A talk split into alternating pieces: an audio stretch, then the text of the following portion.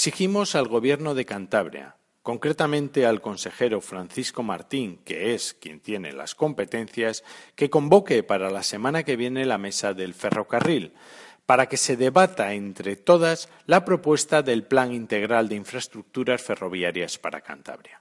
En la mesa del ferrocarril está representada toda la sociedad cántabra y es ahí donde debemos estar hablando sobre cuáles son las infraestructuras necesarias para Cantabria y no estar todos los días en los medios de comunicación diciendo hoy una cosa y al día siguiente la contraria. Es inadmisible y una vergüenza ver cómo unos y otros partidos usan esta cuestión de las infraestructuras ferroviarias y que en ningún momento están anteponiendo las necesidades que tenemos en Cantabria. Siguen buscando titulares fáciles con cruces de acusaciones como ya hicieron tristemente en el pasado y siguen sin buscar lo que realmente es urgente, un consenso entre todas que aborde de una vez por todas las necesidades en materia de infraestructuras para nuestra tierra.